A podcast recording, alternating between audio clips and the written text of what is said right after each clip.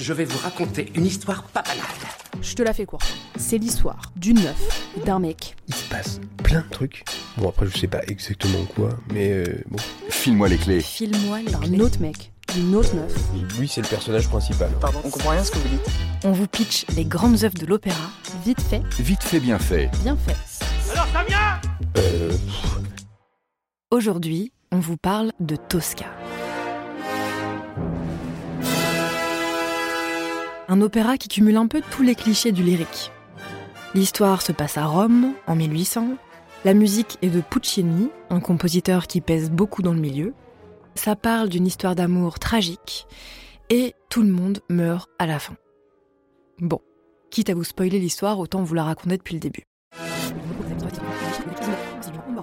Alors, Tosca, c'est une sublime cantatrice qui est en couple avec Cavaradossi, un peintre plutôt beau gosse, mais un poil voyou.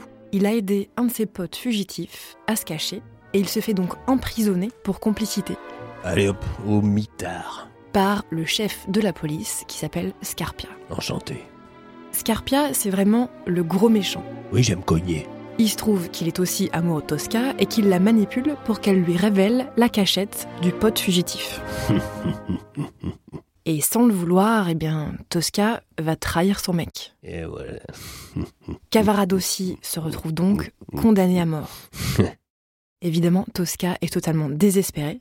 Du coup, quand Scarpia, le gros méchant, lui propose de coucher avec lui pour sauver son mec de la peine de mort, eh bien, elle accepte.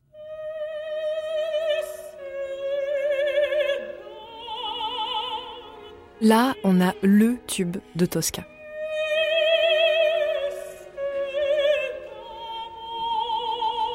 Un air dans lequel elle se demande comment elle a bien pu se retrouver dans cette situation horrible alors qu'elle consacre sa vie à l'art et à la beauté.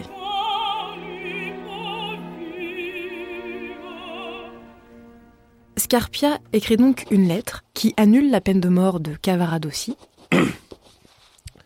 Cher soldat, euh, ne me demandez pas pourquoi, mais vous allez mettre en scène une fausse exécution du prisonnier Cavaradossi.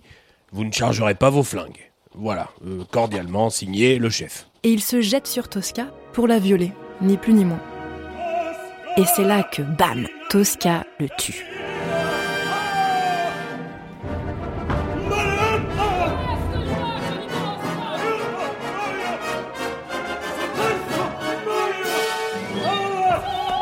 Elle le plante avec un truc pour ouvrir les enveloppes.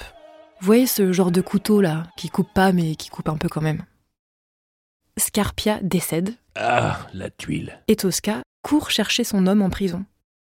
Tosca lui explique le deal qu'elle a passé avec Scarpia, la lettre qu'il a écrite, en ordonnant aux soldats de tirer sur Cavaradossi avec de fausses balles, etc., etc. Sauf que, comme on vous le disait en préambule, Scarpia, c'est un vrai gros méchant. Sa lettre était fausse, les soldats tirent avec des balles réelles, et Cavaradossi décède lui aussi. Pendant que Tosca pleure de toute son âme, on entend la police qui vient l'arrêter pour le meurtre de Scarpia. Elle décide donc de se suicider et se jette du haut du château.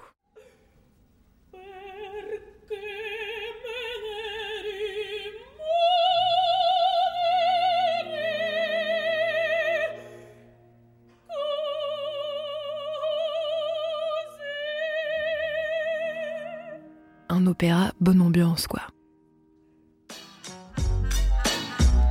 File-moi les clés. File-moi les clés. On vous pitch les grandes œuvres de l'opéra. Vite fait, Vite fait, bien fait. bien fait.